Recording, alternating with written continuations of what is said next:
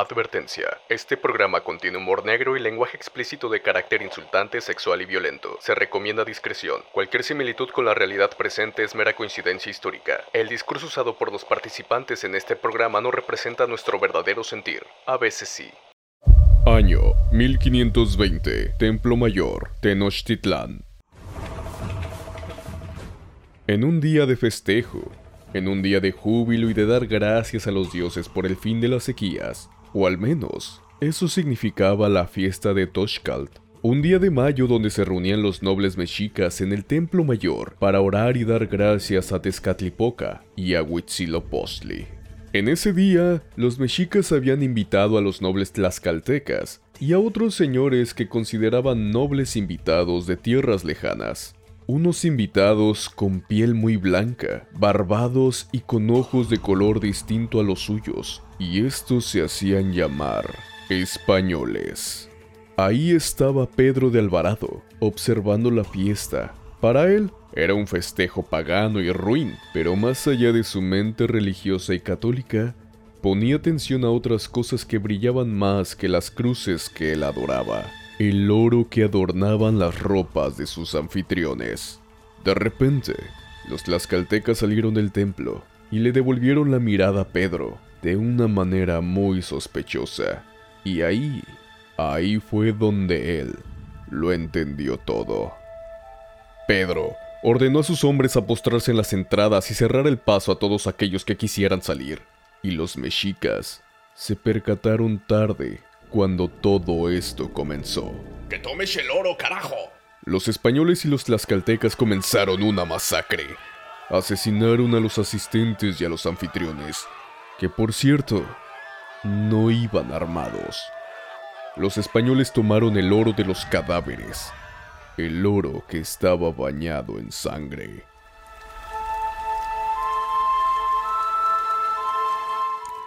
Y de repente, Pedro de Alvarado ordenó tomar preso al líder de sus anfitriones. Ordenó tomar preso a Motecuzoma. Algo que Pedro nunca sabría fue que aquella decisión que había tomado desataría algo que trascendería por los siglos en la maldita historia. Y en ese entonces también hablaban con su acento así de Jodines, tío, a tomar por escudo y edodo. Ah, no sé, Angelito. No estuve presente, aunque tampoco tengo mis dudas de que así hubiese sido. Y hoy íbamos tan bien con los intros, no me habían interrumpido en tanto tiempo. ¿Por qué? ¿Por qué? ¿Por qué? Hostias, que se ha cabreado Oscar. Vaya. Ya te extrañábamos, Angelito. Ya te extrañábamos en La Maldita Historia. La Maldita Historia.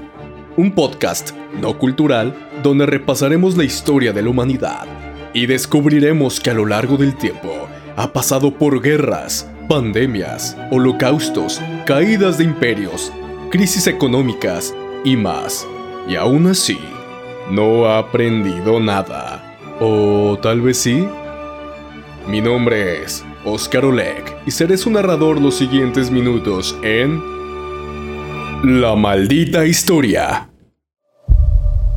Capítulo 7. Los mexicas lo merecían. La caída de Tenochtitlán. Oli, oli, oli, hijas e hijos malditos de la historia.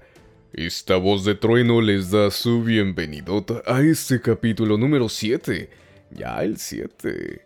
Uno que puede ser muy controversial y ahorita vamos a escuchar por qué. Pero antes, antes de todo eso, quiero saludar a alguien que nos ha hecho tanta falta. Hola Angelito, alias Shinigami no Tensu, ¿cómo andas? ¿Cómo andas Angelito? ¿Qué onda? Hola Oscar. Ah, yo también los extrañé. Bueno, extrañaba hablar con ustedes, aunque todos conozcan, pero sí extrañaba hablar. Y bueno, ando muy intrigado por o de tema de días de hoy. Pero, ¿por qué intrigado, Angelito? Es que dijiste que va a ser muy polémico el tema y quiero saber por qué es así. Es que no entiendo por qué puede ser polémico. Pues verás, aún existe... Aún existe mucha gente ofendida y enojada por un hecho que ocurrió hace 500 años y puedo empatizar su sentir. Sin embargo, solo... Solo te voy a decir que se va a poner bueno el tema, que no tomes ningún bando y que primero debemos conocer qué ocurrió en la historia de la viva voz o de las vivas memorias de aquellos que la vivieron. Y sobre todo, y reitero, no tomar ningún bando. Hay que verlo como es algo que ya ocurrió, ha trascendido y es importante, pero no tomemos ningún bando. ¿En serio la gente sigue enojada aún por, por, algo que pasó hace 500 años? Sí, pero no debatamos de este tema y prepárense y agárrense. Tomen sus bebidas favoritas o prepárense porque aquí vamos a comenzar. Esta, esta es la maldita historia de un imperio un imperio glorioso, un imperio colorido y que sería el ombligo de una futura y multicultural nación. Y como todos los imperios a lo largo de la historia hasta la actualidad, han sido forjados por singulares líderes, gloriosas batallas, reorganizaciones políticas y alianzas económicas. Pero también están forjados por mucha sangre, esclavitud, masacres, muertes y aniquilación. Y este también sería el caso con el Imperio Mexica y su capital Tenochtitlan, que incluso lo llevaba de manera muy literal al tener el Zompantli, un muro hecho con los cráneos humanos de sus enemigos. Digo, los sacrificios del imperio a los dioses, y que era para alabar a la muerte, sí, sí, sí, hay que tenerlo en cuenta que era eso.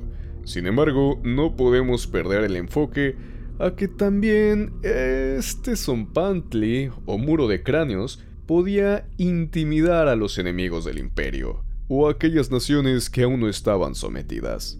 Sin embargo, algo que nos ha enseñado la historia es que todos los imperios, tarde o temprano, caen no importando que hayan sido erigidos en el lugar marcado por la señal divina del dios Huitzilopochtli, no importa que haya sido construido por los descendientes de los habitantes de Aztlán, todos los imperios, tarde o temprano, caen.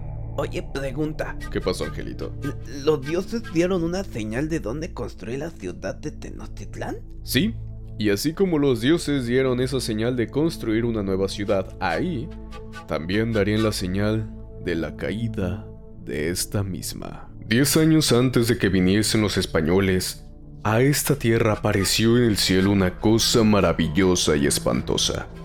Y es que pareció una llama de fuego muy grande y muy resplandeciente. Parecía que estaba tendida en el mismo cielo era ancha de la parte de abajo y de la parte de arriba aguda, como cuando el fuego arde.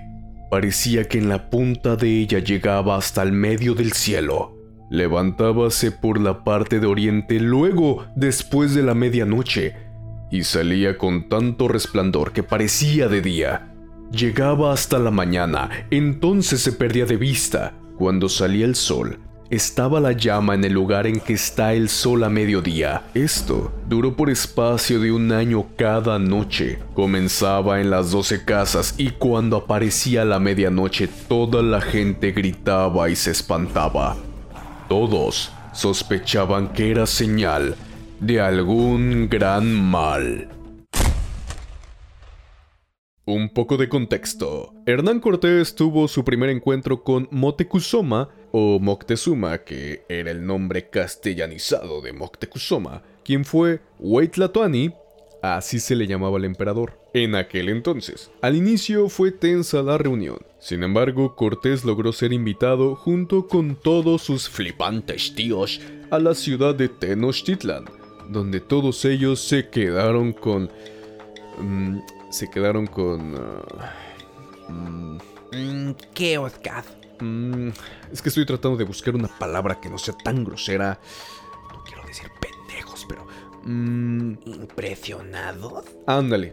Quedaron impresionados con la infraestructura, la planificación de la ciudad, los canales y la limpieza de esta, porque sí, estaba bien chula Tenochtitlán. Bueno, eh, pues es que así que las ciudades europeas hayan sido muy limpias en ese entonces, pues, pues no, ¿verdad? No, exacto. El caso es que fueron invitados, pero se menciona que en algún momento tomaron de ren a Motecuzoma, o bien lo convencieron para que éste les regalase oro, piedras preciosas, ornamentos de pluma y alimentos que enviaban al rey Carlos V. Y no solo eso le mandaban, Ah, no, ¿y ¿qué más le mandaban? sino que también mandaban algunos naturales. ¿Qué, qué es eso de naturales, Oscar? Eh, es cierto. Así es como eh, los textos y los españoles le llamaban en aquel entonces a los nativos indígenas, naturales. Oh, Pero aquí va un pero, un enorme pero como en todas las historias. ¿y cuál es ese pedo enorme? Siempre hay un pedo, como dices tú. ¿Un qué? Siempre hay un pero. Siempre hay un pedo y siempre hay un pero. Exacto, siempre hay un pero y siempre hay un pedo. Y es que el señor Cortés tenía... No tenía uno, tenía varios enemigos. Digamos que Hernán no le agradaba a muchas personas. En algunas fuentes se dice...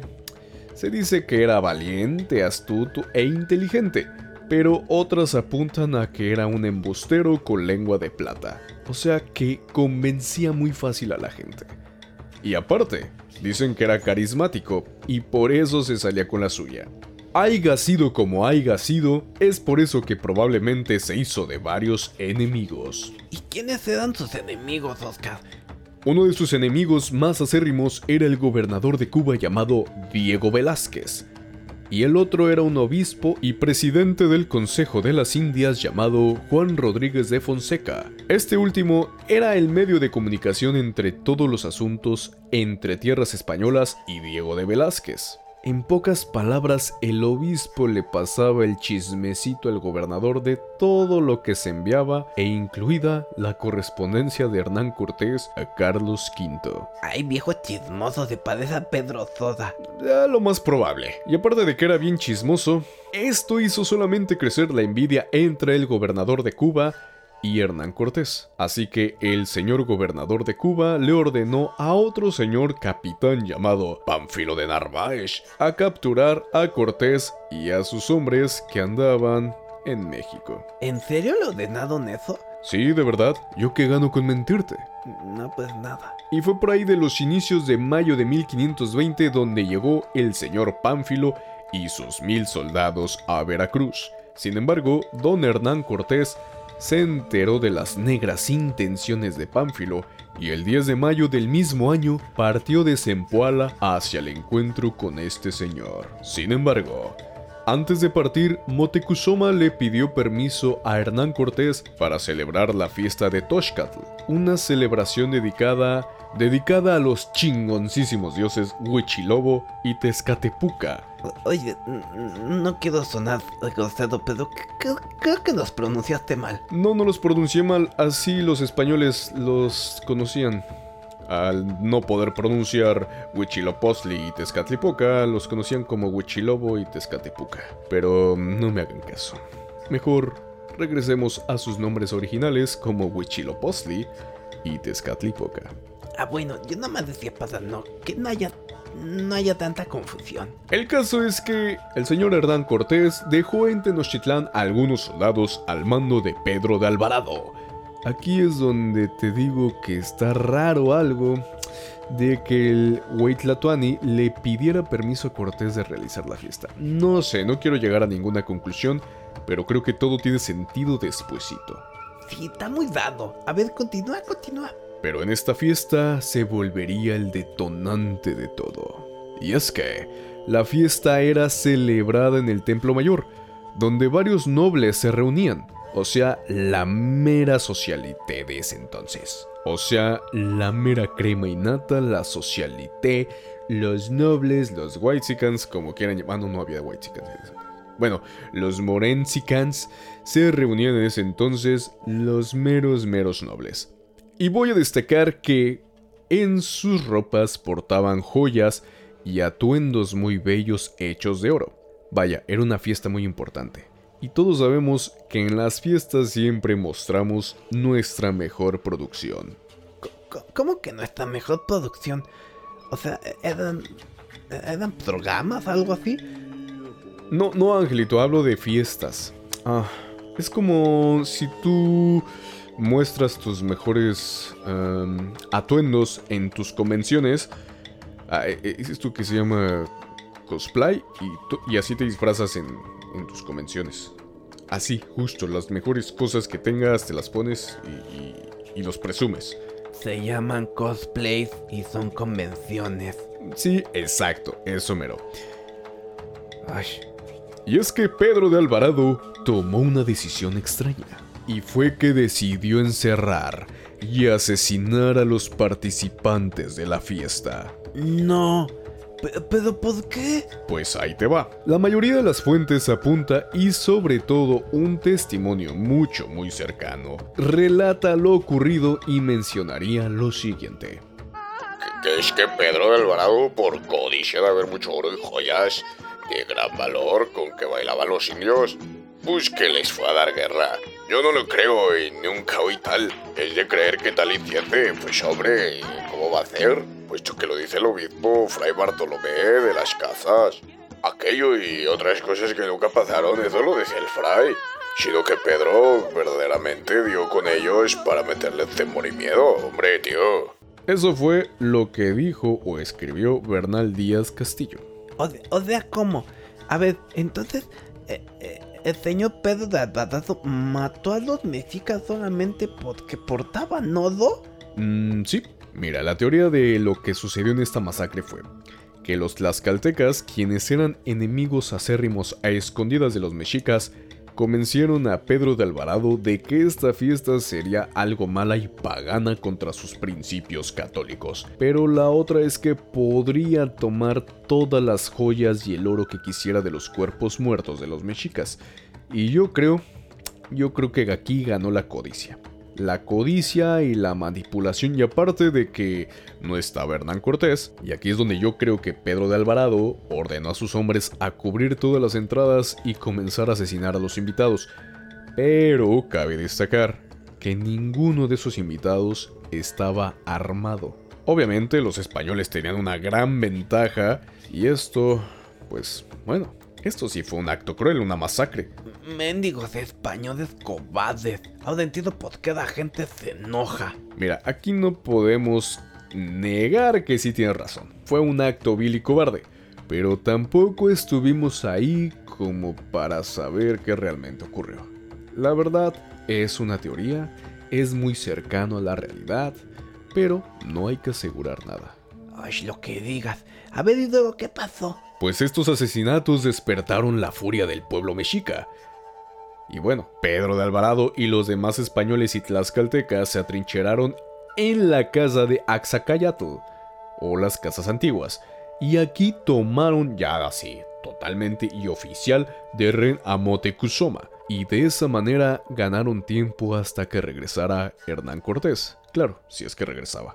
Mendigos españoles cobardes. Mira, yo te recomendaría que te esperes y no te pongas del lado de nadie. Sí, sí. A ver, ya cuenta lo que sigue. Hmm.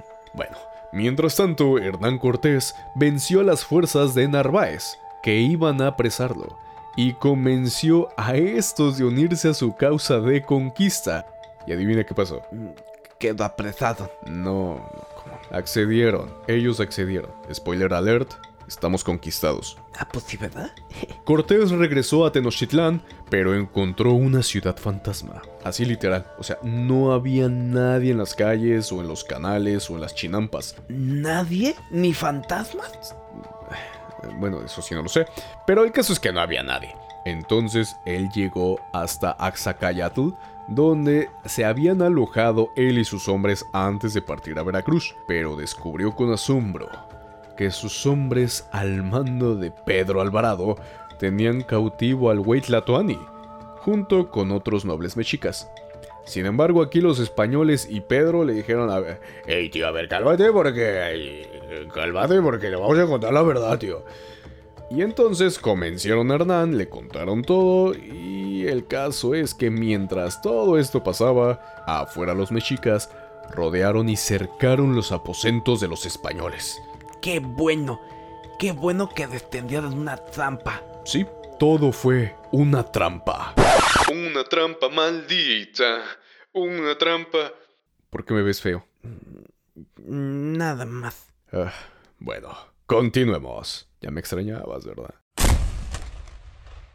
Bueno, y después de que cantada feo, ¿qué es lo que ocurrió? Ah, verás, lo que ocurrió fue que el Huitlatoani Moctezuma o Moctezuma murió. Pero ¿cómo murió si, si lo tuvieron como den? Lo mataron, ¿verdad? E- Españoles, cobardes. No, mira, mira. Las teorías son muchas. Que si los españoles lo acuchillaron, que si el pueblo lo apedreó, que si esto y que el otro.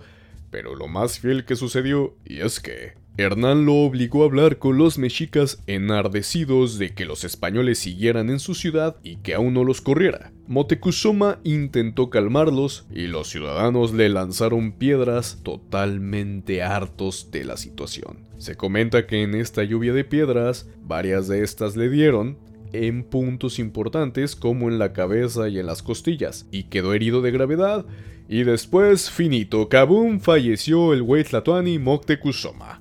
Y no lo digo yo, ¿eh? Eso también lo dijo don Hernán Cortés, o al menos lo escribió, mira. Y el dicho Mutexuma es que todavía estaba preso y un hijo suyo, con otros muchos señores que al principio se habían tomado.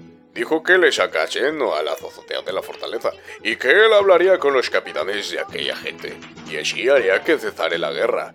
Eh, yo le hice sacar y en llegada a su petril que salía fuera de la fortaleza. Queriendo hablar él con la gente que por allí combatía, le dieron una pedrada a los suyos en la cabeza y yo qué iba a hacer. Tío, estaba muy grande la piedra. Que de ahí a tres días que se nos muere el Moctezuma y, y a tomar por culo, tío. Ay, ¿a poco dijo eso? Se me hace que tú le agregaste cosas. En serio, él dijo eso. Mira, yo qué gano con mentirles. Es más, si quieren pueden buscar las fuentes, ahí están las cartas escritas. Eso lo escribió Hernán, eso es lo que escribió Hernán en las cartas que mandaba al rey Carlos V. Y a la muerte de Motecuzoma, su hermano Cuitláhuac asumió el mando de Huitlatoani, el nuevo líder de los mexicas. Mm, ¿Por qué haces mm? ¿Estás dudando? no, es que dijiste algo sobre Carlos V y se me antojó chocolate. Ay. Sin embargo, el 30 de junio del año 1520, los españoles y los tlaxcaltecas huyeron de Tenochtitlán en plena noche. No eran tan tontos. Algunos lo podrían considerar un movimiento cobarde y algunos otros inteligente, dependiendo desde dónde se mire. Yo digo que cobarde. Exacto, a eso me refería. Depende desde dónde se mire. Aunque yo creo que sí, fue lo mejor que pudieron hacer en su situación, aunque fue muy... Fue todo muy rápido. Y es que, estos señores se dice que el oro que se habían robado de la fiesta lo fundieron en lingotes para poderlo transportar de una mejor manera y esconderlo en las ropas y trataron de cruzar el lago construyendo unas balsas bien rudimentarias porque todos los puentes que estaban conectados a tierra desde la ciudad pues estaban siendo vigilados. Y aparte estas balsas pues est- estaban débiles pues porque no tenían mucho tiempo para construir algo, algo bien fortificado. Pero muchos de esos españoles, y aquí te voy a decir algo que probablemente te va a poner feliz, muchos de ellos se murieron. Qué bueno, ¿y por qué? Porque llevaban demasiado oro en la ropa. Eso generó demasiado peso. Y también estaban en la oscuridad donde no podían ver muy bien. Y pues... Los muy inteligentes se caían al lago y morían ahogados.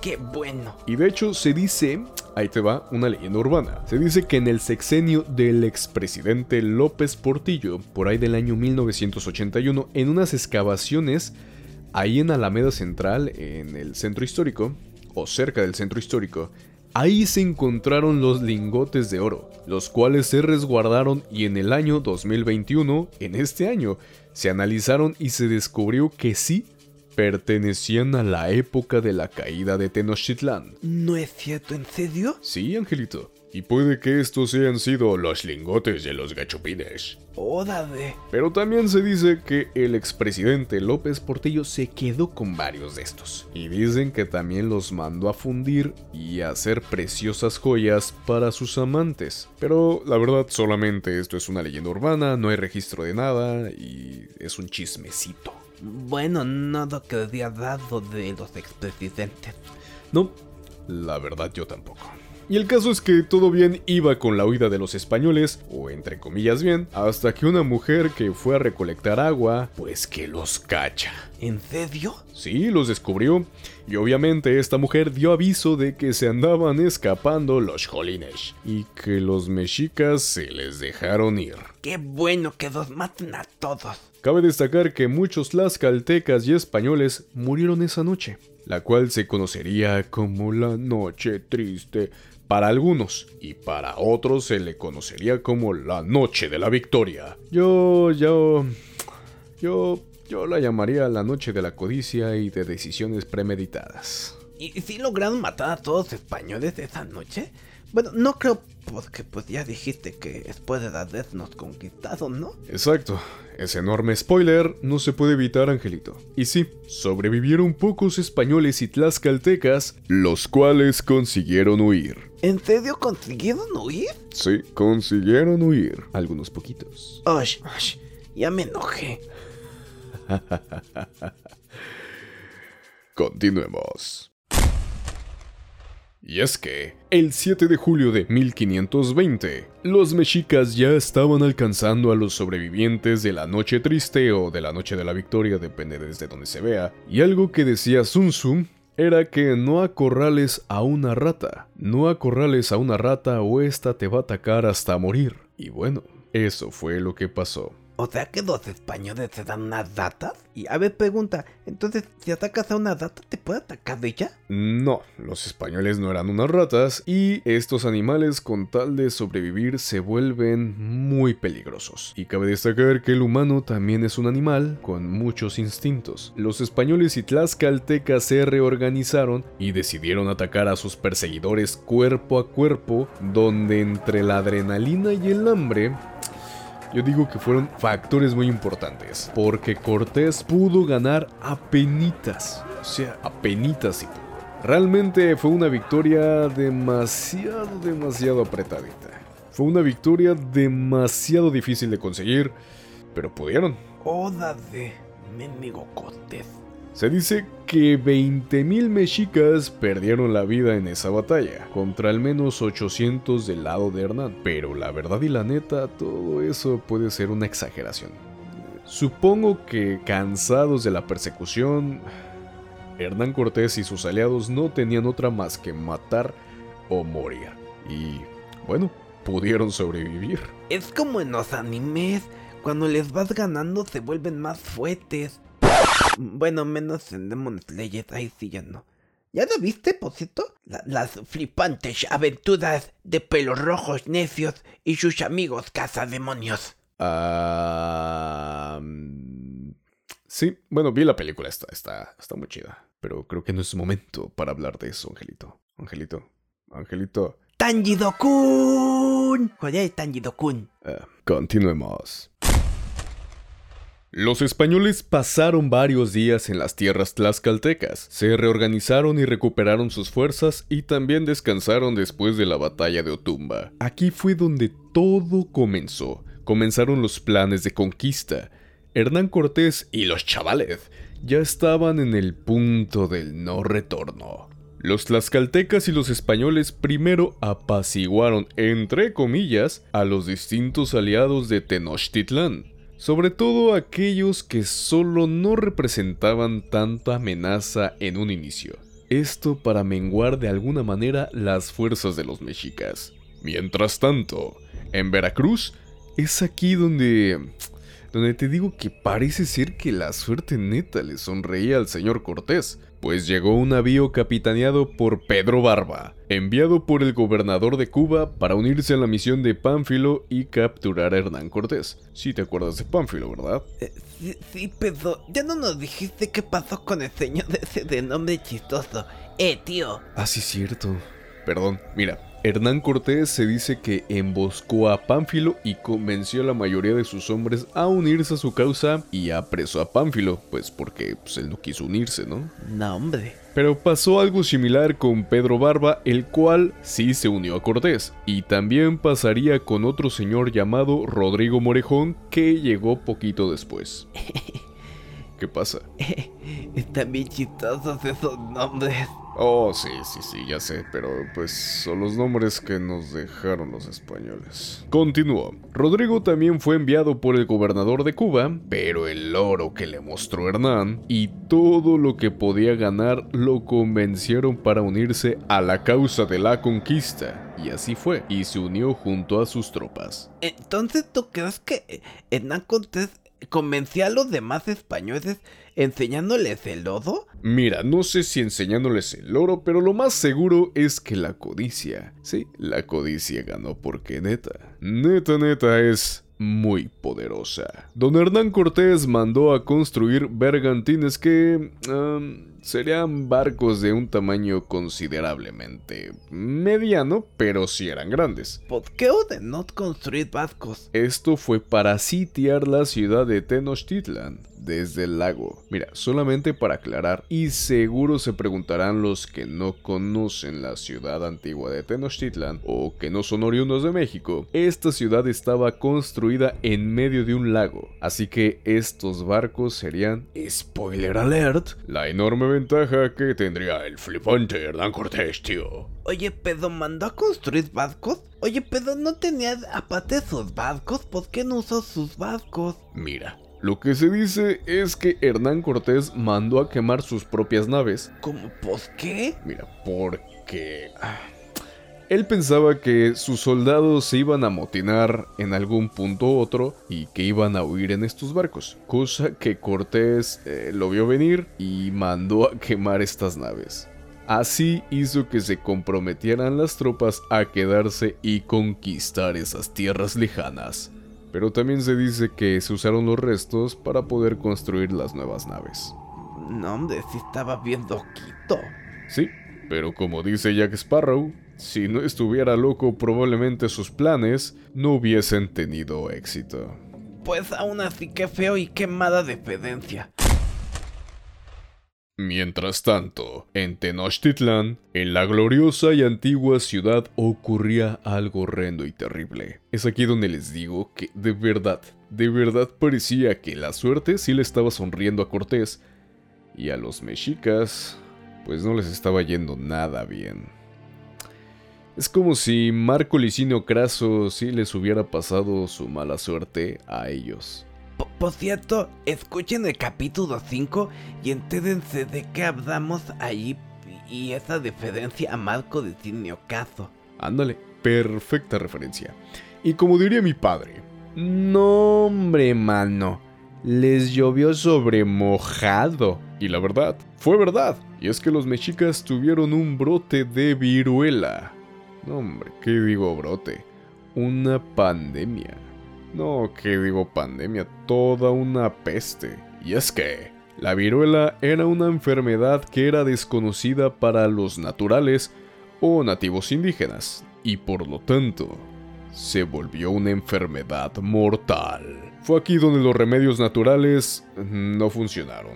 Sin embargo, aquí hay algo interesante y es algo que he escuchado hasta la fecha. Aquí mucha gente hoy en día dice, ay no, es que los españoles nos trajeron muchas enfermedades. Pues sí, nos trajeron a viduela. Tú mismo dijiste que fue una peste. Pero ¿qué crees? Que sí y no fueron los españoles. O sea, ¿cómo? Mira, se dice que la expedición de Don Pánfilo, que trataba de atrapar a Hernán, entre su tripulación traían a un esclavo niga o africano, el cual tenía síntomas, y se cree que este desdichado fue quien contagió a los naturales o nativos indígenas. O sea que, que un esclavo trajo ¿Un, ¿Un, esclavo africano trajo la enfermedad? ¿En serio? Pues mira, yo no soy quien para mentirte, pero mejor escuchemos qué escribió Cortés sobre todo esto. ¡Jole! Que Narváez trae a un negro lleno de viruela. Que harto negro fue para la Nueva España, tío. Que fue causa de que se pegase e hinchiese toda la tierra de ellas y de la cual hubo gran mortandad.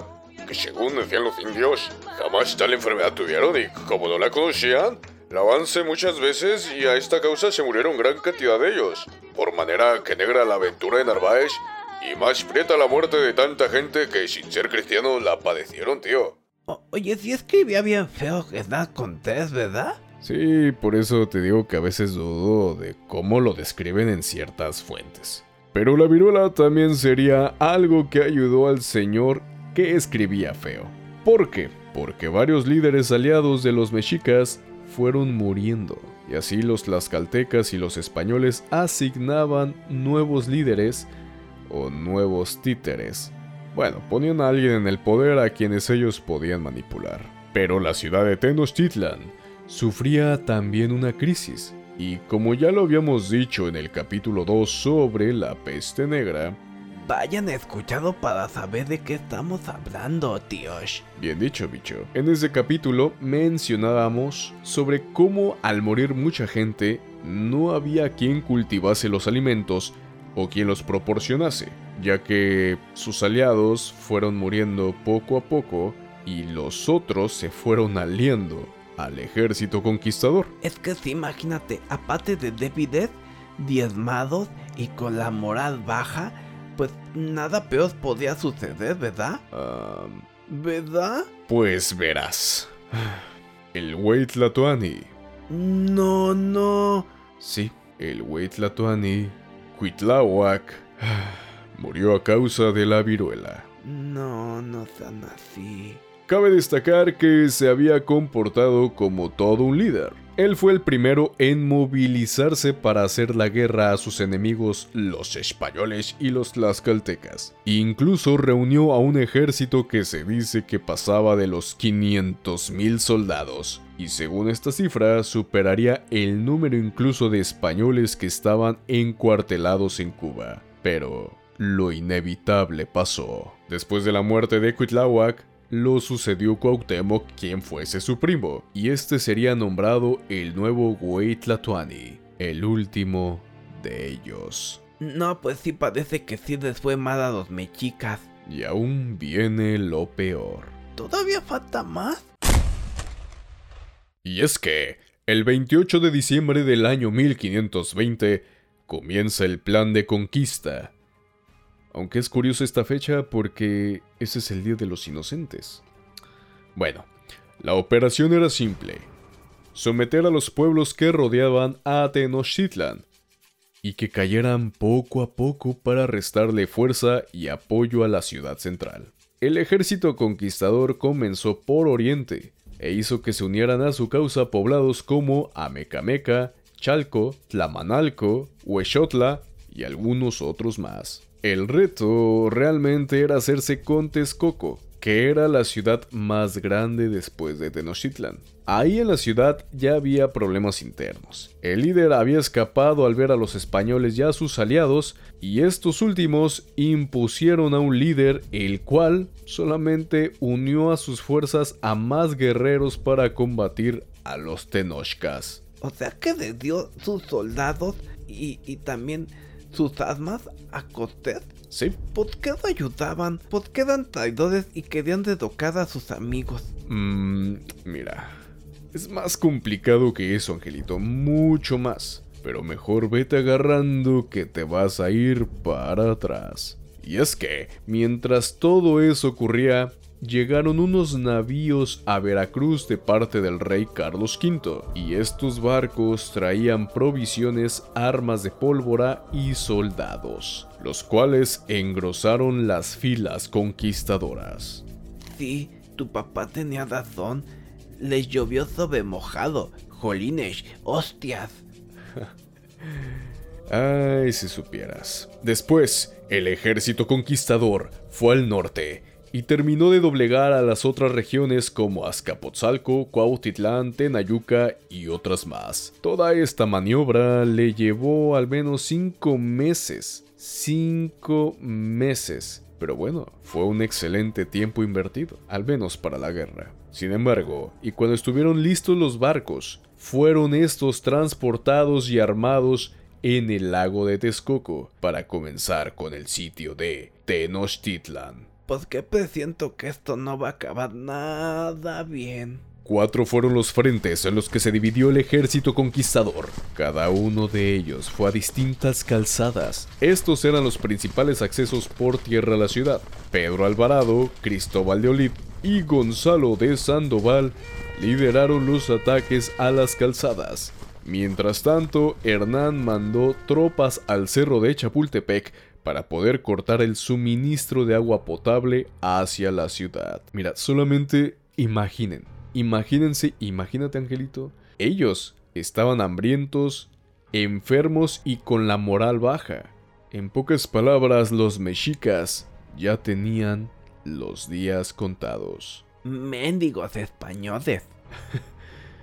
Aquí, Angelito, cabe destacar que la mayoría del ejército conquistador eran guerreros naturales o nativos indígenas, todos ellos pertenecientes a distintas nacionalidades. Y así fue como comenzaron las batallas en los puentes o calzadas, donde el ejército español avanzaba poco a poco. Sobre todo, tenían un gran apoyo por parte de los barcos. Sin embargo, en la noche los mexicas recobraban el terreno perdido, hasta que Hernán Cortés, totalmente cansado, ordenó que se quedasen a acampar sus tropas en las calzadas y así ya no seguir perdiendo terreno. Sin embargo, las escaramuzas duraron días y muchos españoles, tlaxcaltecas y demás aliados de los conquistadores fueron capturados por los mexicas y estos los sacrificaban en Templo Mayor engrosando así el muro de cráneos, el muro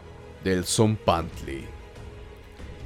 oye, entonces, si era cierto que, que, en ese muro ponían los cráneos de sus enemigos? Sí, en serio. Eso hacían, o al menos yo creo que eso ocurría para generar temor en los enemigos. incluso varios españoles tenían miedo de caer en manos de los mexicas. Pero tras distintas estrategias y cargas de caballería, las calzadas fueron cayendo y el ejército conquistador logró llegar al corazón de la ciudad.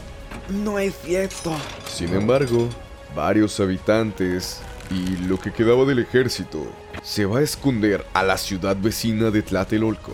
Sin embargo, fueron cercados por las tropas de Cortés. Se cuenta que los mexicas Trataban de salir a pescar o a beber agua por las noches, todo esto para sobrevivir. Sin embargo, el agua estaba contaminada por los miles de cadáveres putrefactos que había en el agua.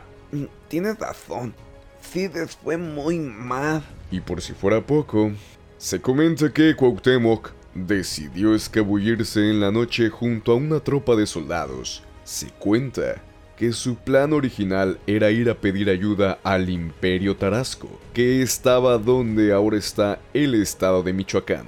El Imperio Tarasco era el rival de los mexicas, pero tal vez quería aplicar la frase de el enemigo de mi enemigo es mi amigo. Pero esta frase ya la había usado Cortés mucho antes a la hora de aliarse con todos los demás poblados y reinos que querían ver caer al imperio mexica. Oye, ¿y si se pudo escapar? ¿Tú qué crees? Mm, ya sé. Perdón, es que quiero minimizar el daño. Pues no, Angelito. No pudo escapar. Lo atraparon. La captura del Huitlatuani significó el cese de las peleas en la ciudad de Tenochtitlan. O, en otras palabras, la rendición de la ciudad. Pero Hubo pequeñas resistencias con el tiempo, sin embargo, no fueron tan significativas para dañar a los conquistadores. ¿Y, después qué pasó? Lo que ocurrió es que don Hernán Cortés, alias el Malinche... A, ver, a ver, espérame, espérame. ¿Que no le decían así a su novia la traidora esa? Mm, era su traductora y amante llamada Malitzin no era ninguna traidora. Pero realmente le decían así a Cortés Malinche. No estoy entendiendo. Mira, Malinche significa dueño o señor de Malitzin. Oh. Entonces está mal implementado que digan la Malinche cuando realmente es el Malinche. Ya sé, tantos años usando mal el término. el caso es que Cortés mandó a buscar el oro de la ciudad de Tenochtitlan y al no encontrarlo, mandó a torturar a Cuauhtémoc. ¿Y cómo lo torturó? Quemándole los pies y después ahorcándolo cerca de Coyoacán.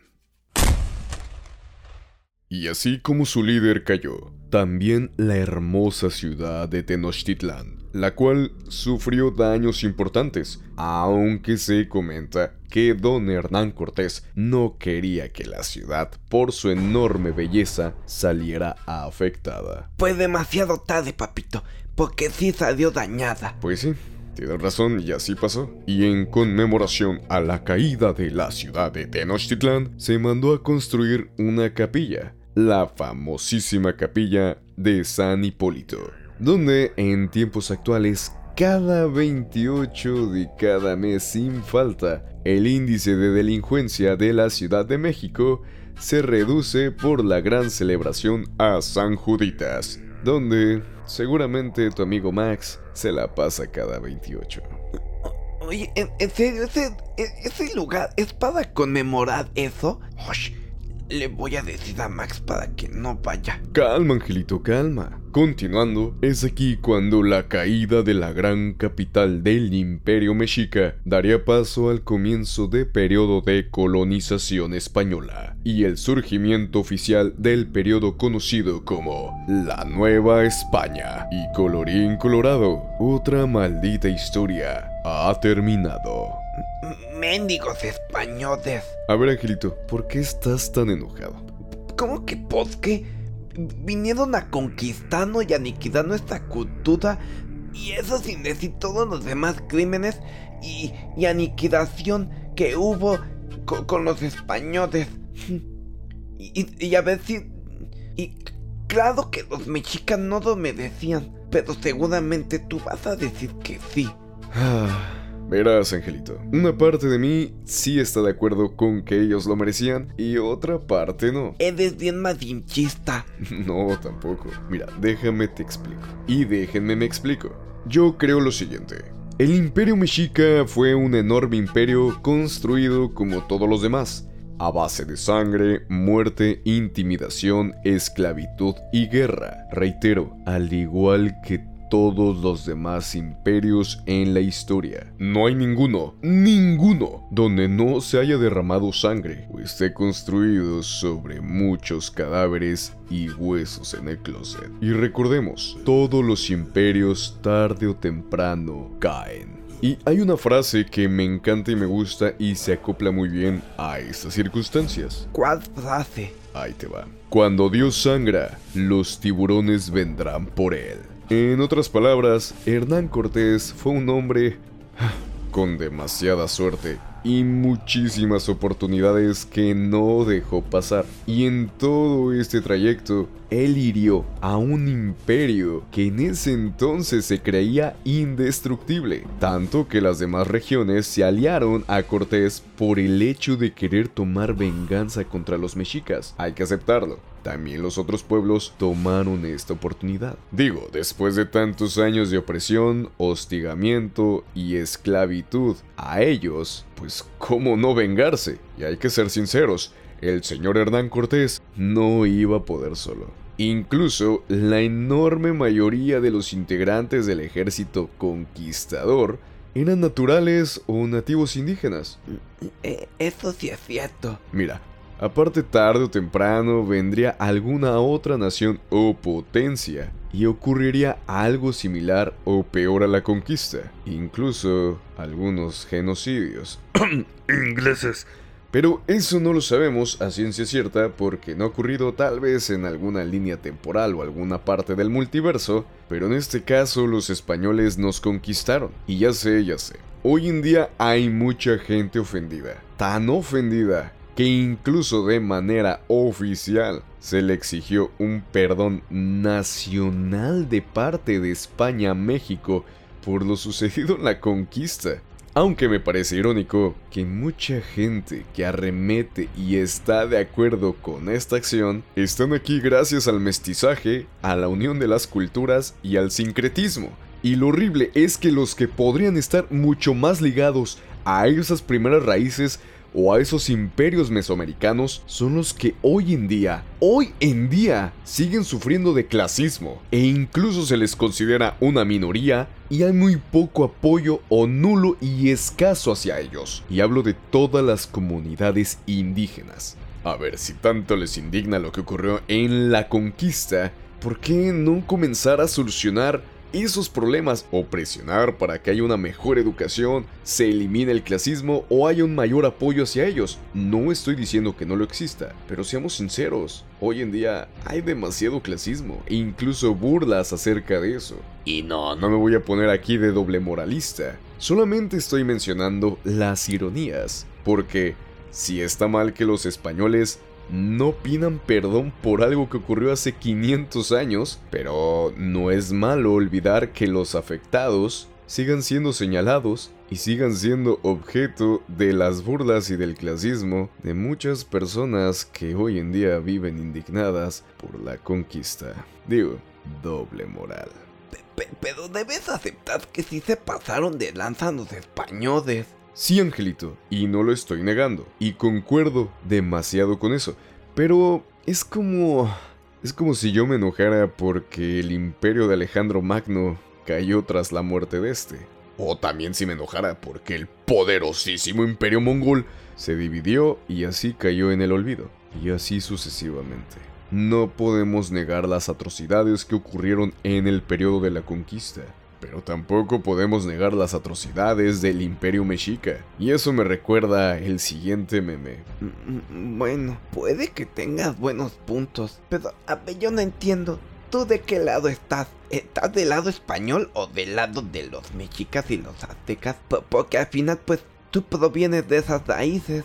Angelito, nosotros provenimos del mestizaje. Y para responder a tu pregunta, no, no, no estoy a favor, ni en contra, ni en el bando de nadie. Porque hay que entender que en la historia no hay buenos ni malos, solo personas que actúan en su beneficio. Es como en este caso, la conquista se dio por la codicia. A lo mejor tal vez Cortés y compañía solamente querían el oro. Sin embargo, un paso tras otro lo llevó a la conquista. Yo solamente me limito a contarles lo que pasó o lo que ocurrió según las fuentes y los registros.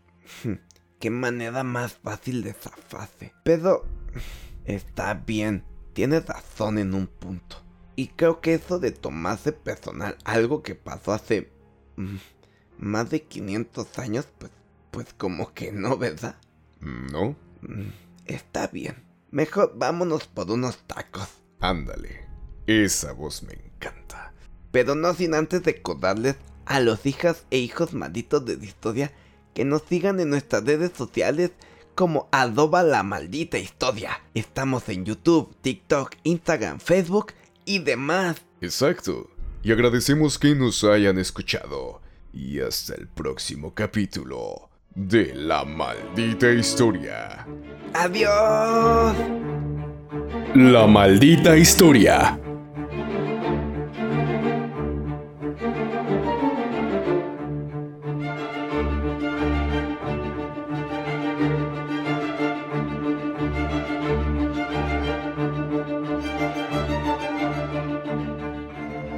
Agradecimientos especiales a Sergio Tapia Pineda por la investigación para la realización de este capítulo.